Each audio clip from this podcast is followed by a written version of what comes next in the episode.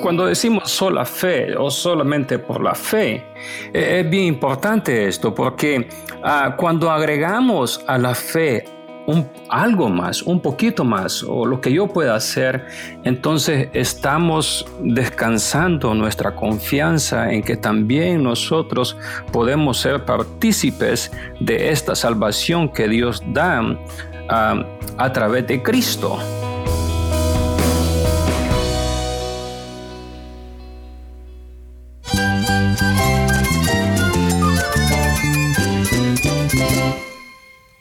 Cristo es todo para mí. Mi Salvador, mi amigo, mi guía. Cristo es mi verdad. Es nuestra guía, nuestro faro. Cristo es el Señor y Salvador. Nuestro protector, nuestro amparo, nuestra fortaleza. Es Jesús, el único que te lleva a Dios, el único camino, la verdad y la vida. No hay más ningún camino, es Jesús.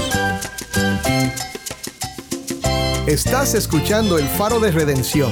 Cristo desde toda la Biblia, para toda Cuba y para todo el mundo.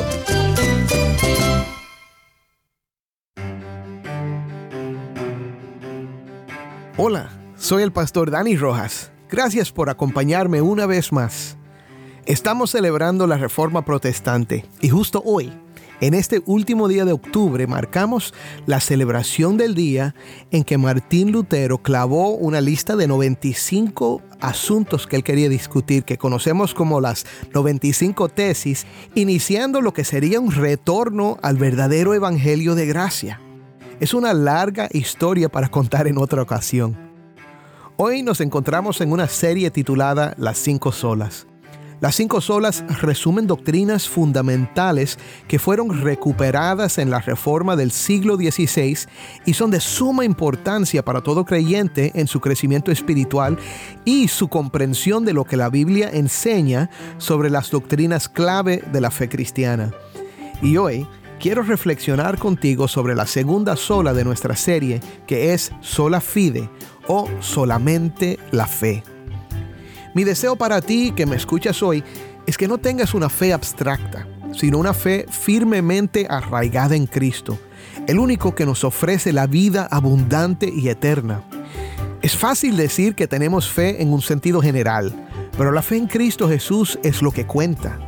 Y es un don de Dios para que no nos glorifiquemos en nuestros esfuerzos, nuestra sabiduría ni inteligencia, porque si dependiera de nosotros, nunca pondríamos nuestra fe en Cristo. Solo Dios puede abrir nuestros ojos y hacernos aferrarnos a su Hijo y a la obra que Él hizo en la cruz del Calvario para nuestra redención. En este episodio regresamos a una entrevista anterior realizada por nuestro locutor anterior, el pastor Dan Warren, quien entrevistó a Alejandro Evangelista, donde conversaron sobre este tema tan importante de la salvación por sola fe. Si estás sintonizando desde El Salvador, quiero que sepas que Alejandro es originario del Salvador, pero actualmente sirve al Señor como ministro del Evangelio en California, Estados Unidos. No te vayas, porque en unos momentos más escucharemos una interesante conversación con Alejandro sobre el Evangelio de Cristo y la justificación por sola fe.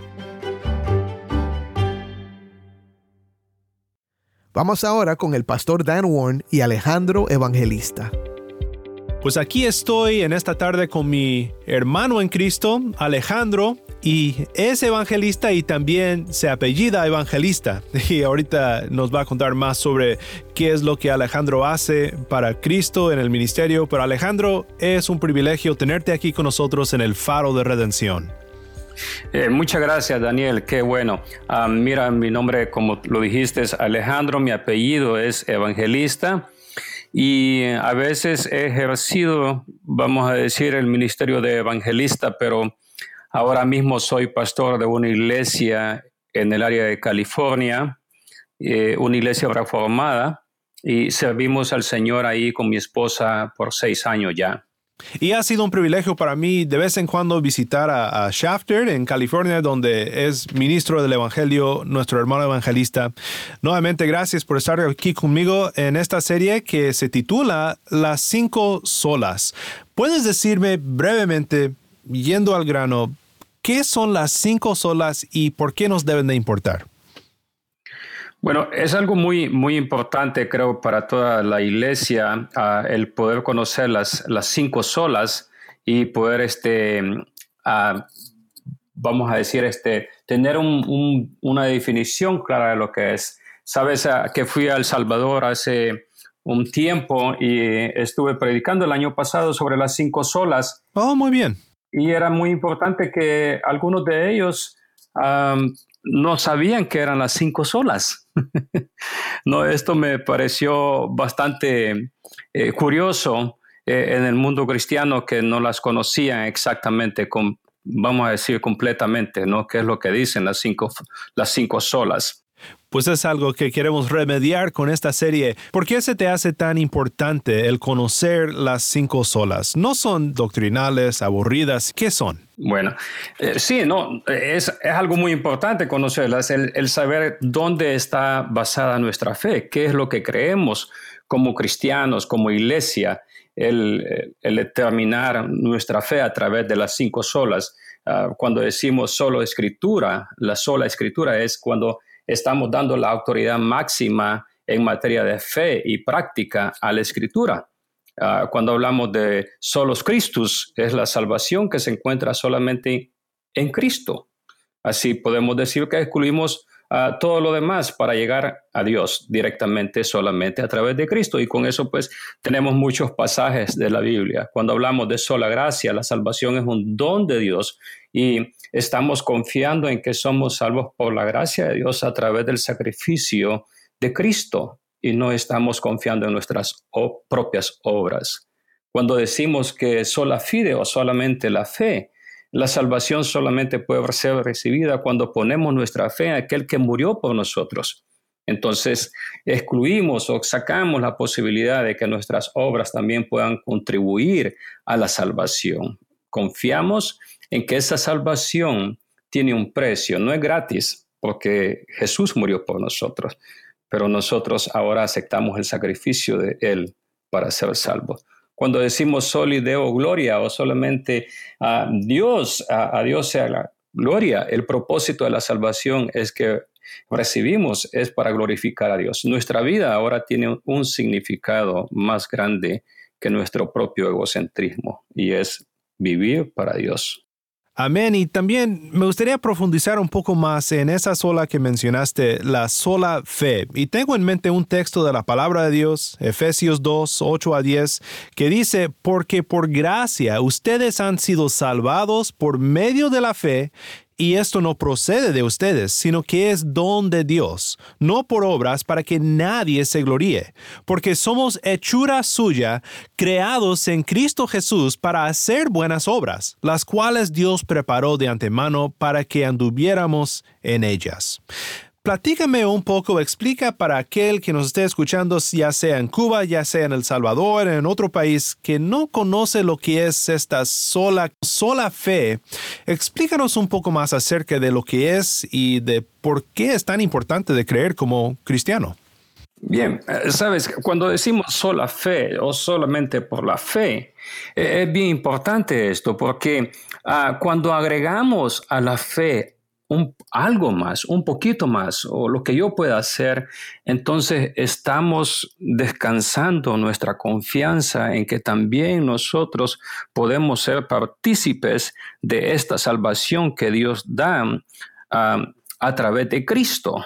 Y entonces ya no es solamente por la fe, sino es la fe más algo que yo pueda hacer. Así en muchas religiones entonces siempre se pone a, a la fe, se le agrega algo que tú tienes que hacer, ¿no? Uh, y cuando Martín Lutero declaró esto, uh, solamente es por la fe en Cristo. Eh, dejó todas las obras eh, religiosas o no religiosas que pudieran uh, en ese momento dar al hombre la confianza de que también él podía ser justificado. Eh, no solamente a través de la fe, sino a través de las obras que podamos hacer.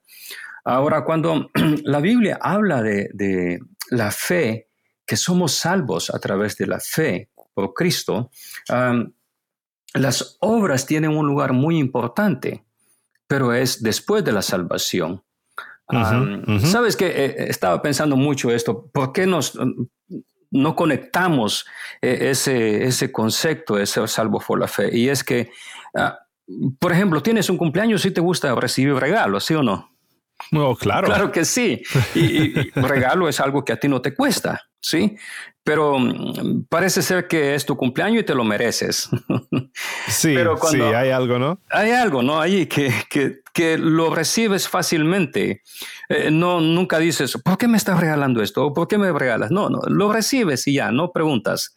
O a veces te regalan algo y no te gusta, pero igual sonríes y, Sonríes y, y te, quedas con el- él, ¿no? Sí. Aunque quizás después lo puedes regalar. Pero cuando hablamos en el sentido religioso de que eh, la salvación es un regalo de Dios, nos cuesta mucho comprender eso. Y es porque hemos vivido por muchos años con el concepto, la idea de que tenemos nosotros que hacer algo para merecer esa salvación. Tenemos que hacer obras. La justificación, claro, se enseña que es a, a través de Cristo, pero tú también tienes que poner un poquito para que esa salvación se haga efectiva. Y cuando Es la tendencia, es la tendencia que tenemos aún cuando recibimos algún regalo. sí, Por lo menos yo pienso cuando me regalan algo, tengo esa tendencia de también regalarle a esa persona otra cosa más. O sea, hay, hay cierto sentido de compromiso que sientes cuando alguien te da un regalo. Lo, lo que pasa como cristianos, creo, es que nosotros pensamos que tenemos que dar nuestras obras, nuestras buenas obras para, pues, cumplir o pagar para ese regalo recibido. Pero no es así. Nosotros debemos de otorgar a Dios nuestra obediencia, no para obtener ese regalo, porque ya no sería regalo, sino en gratitud, ¿verdad? La gratitud es lo que nos motiva o nos, ah, nos da la motivación de seguir caminando en las buenas obras. Y esa es la distinción que creo que todos debemos de mantener en mente. Claro, y cuando pensamos en esa palabra que mu- muchas veces no comprendemos, por ejemplo, expiación, que era el tiempo en el cual o el momento en el cual se traía un cordero al templo, al tabernáculo, y lo llevabas y el sacerdote ponía su mano sobre el cordero y en ese momento la transferencia de tus pecados era puesta sobre la, la vida misma del cordero y el cordero era sacrificado. Pero pensando en eso, en ese sacrificio, es algo en el cual, si te das cuenta, tú participabas porque lo traías, era algo tuyo. El cordero era tuyo, tú lo traías y tenía que ser el mejor, algo que no tuviera, eh, vamos a decir, eh, defecto. Y ujú. La Biblia lo pedía así. Entonces viene eh, Cristo y muere por nosotros. Él es el Cordero perfecto, pero eh, nosotros todavía queremos traer el Cordero, pero el Cordero ya vino, Sí. ya, fue, ya Claro. fue muerto por nosotros. Entonces nuestro único trabajo es ahora poner nuestra fe y nuestra confianza en que Cristo ya murió por nosotros Mm. y ahora somos salvos por ese sacrificio, somos perdonados, somos limpiados. Ya no necesito yo traer el Cordero. Cristo ya vino, porque de tal manera amó Dios al mundo que Él fue el que dio, no fuimos nosotros. Así es. Alejandro, recuerdo una vez que un pariente mío estaba sufriendo con alguna enfermedad y próximamente tendría una cirugía para resolver ese problema y no es creyente este pariente y, y estuve platicando con él. Pero dijo, yo tengo mucha fe, fe en lo abstracto y lamentablemente creo que en el momento no, no le hice la siguiente pregunta, pero fe en qué? Creo que hay muchas personas, ¿verdad? Que piensan eso, no, pues yo tengo fe, fe que todo saldrá bien, fe y casi es como solo pensar positivamente, pero el cristianismo dice que debemos de poner nuestra fe en un objeto y es el objeto de nuestra fe que realmente cuenta. Entonces, para aquel que nos está escuchando que solo tiene una fe general en el sentido abstracto, explícanos en quién debemos de poner nuestra fe y qué ha hecho por nosotros. Sí, porque a veces pensamos, como tú dices, eh, la palabra fe se convierte a veces en como una esperanza, como un deseo, Mm. Un ojalá. un ojalá. Pero la, la fe que, que nos pide la Biblia es no tener fe en ti mismo, no tener tu confianza en ti mismo, sino poner toda esa confianza, esa fe en Cristo que es el que ya pagó por nuestros pecados, ya pagó la deuda. Es como cuando vas delante del juez y, nuevamente la idea eh, es participar, vas delante del juez y te han dado una, una multa o en otros países usan la palabra esquela, ¿no? te han puesto algo ahí que tienes que pagar. Sí. Y entonces el juez te dice, muy bien, este, ah, usted se declara culpable y entonces ahora usted tiene que pagar esto. Y tú sacas la chiquera o tu dinero y pagas, vas a la ventanilla y pagas. Entonces participas en ser justificado. Delante del trono de Dios, delante del juicio de Dios, nosotros ya hemos sido declarados justos a través de la fe que ponemos en Cristo, quien pagó ya nuestra deuda. Nuestra deuda es demasiado grande, increíblemente grande, como para nosotros poder pagarla se necesitaba el sacrificio de Cristo y es nuestra fe puesta en Cristo, quien pagó ya por nuestros pecados. Entonces hay una transferencia ahí de culpabilidad. Mi culpabilidad, Cristo la paga delante de Dios en el juicio. Y por eso hemos sido nosotros declarados justos, no por nuestra propia justicia, sino por la justicia que encontramos, que hallamos solamente en Cristo Jesús. Nuestra justificación es un evento que pasó, que sucedió en la cruz del Calvario. No es un proceso por medio del cual vamos a ir avanzando grada por grada hasta que lleguemos al final a través de nuestros propios sacrificios. Es un evento que ya sucedió y que pasó cuando Cristo murió en la cruz y pagó por nuestros pecados. Gloria a Dios, mi hermano Alejandro. Ha sido un placer platicar sobre este tema contigo y quisiera hacerte una pregunta más. ¿De dónde es que viene la fe? Sé que muchas veces pensamos que el Evangelio es un llamado abierto a todos y sí lo es, pero pensamos en nuestros esfuerzos de convencer a nuestras amistades, a nuestros vecinos, a nuestros ah, parientes de, lo que es el, el Evangelio y de lo que deben de creer. Pensamos que nosotros tenemos que esforzarnos y básicamente pensamos que tenemos que salvarlos a ellos, pero nosotros no podemos crear la fe en alguna persona. ¿De dónde es que viene la fe y por qué es de gran ánimo eso para nosotros en nuestros labores evangelísticos? Es un don de Dios. Yo no puedo hacer que la persona cambie. Yo no puedo hacer que la persona crea.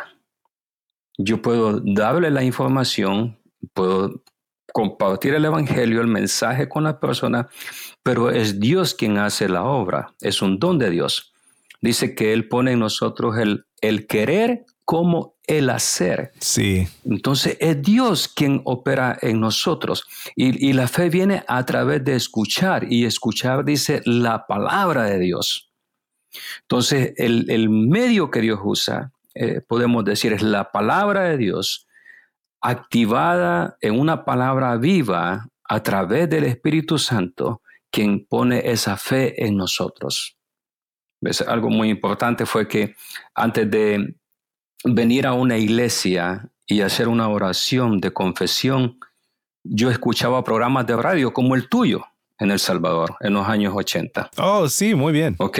Y recuerdo que eh, esa fe era alimentada eh, eh, crecía cada vez que escuchaba un programa de esos, porque era leída la palabra y explicada de una manera sencilla la palabra de Dios que podía comprenderla. Pero esto es algo que Dios estaba buscándome y poniendo esas personas en mi camino para que yo pudiera un día llegar a una iglesia y confesar mis pecados a Dios a través de Cristo, encontrando el perdón en Él. Amén, mi hermano. Gloria a Dios y gracias por compartir este tiempo con nosotros. Espero que nuestro oyente sea animado en su fe y entienda un poco mejor lo que es la salvación por sola fe. Ha sido un gran privilegio tenerte aquí. Gracias por acompañarnos en el faro de redención. Muchas gracias y que el Señor siga usando usándote a ti, usando este programa para que muchos otros puedan venir a conocer a Cristo, a Dios, a través de su palabra. Oremos juntos para terminar nuestro programa de hoy. Padre Celestial, te adoramos porque tú eres digno, porque tú eres el gran creador y nosotros tus criaturas. Personas que te desean honrar con nuestras vidas, pero que nos encontramos muy lejos de la perfección. Perdona nuestros muchos pecados y límpianos de nuestra maldad. Ayúdanos a siempre mantener firme nuestra fe en Cristo Jesús, porque Él es nuestra única esperanza. En el bendito nombre de nuestro Redentor Jesús oramos. Amén. Soy el pastor Dani Rojas. Gracias por acompañarme aquí en el Faro de Redención.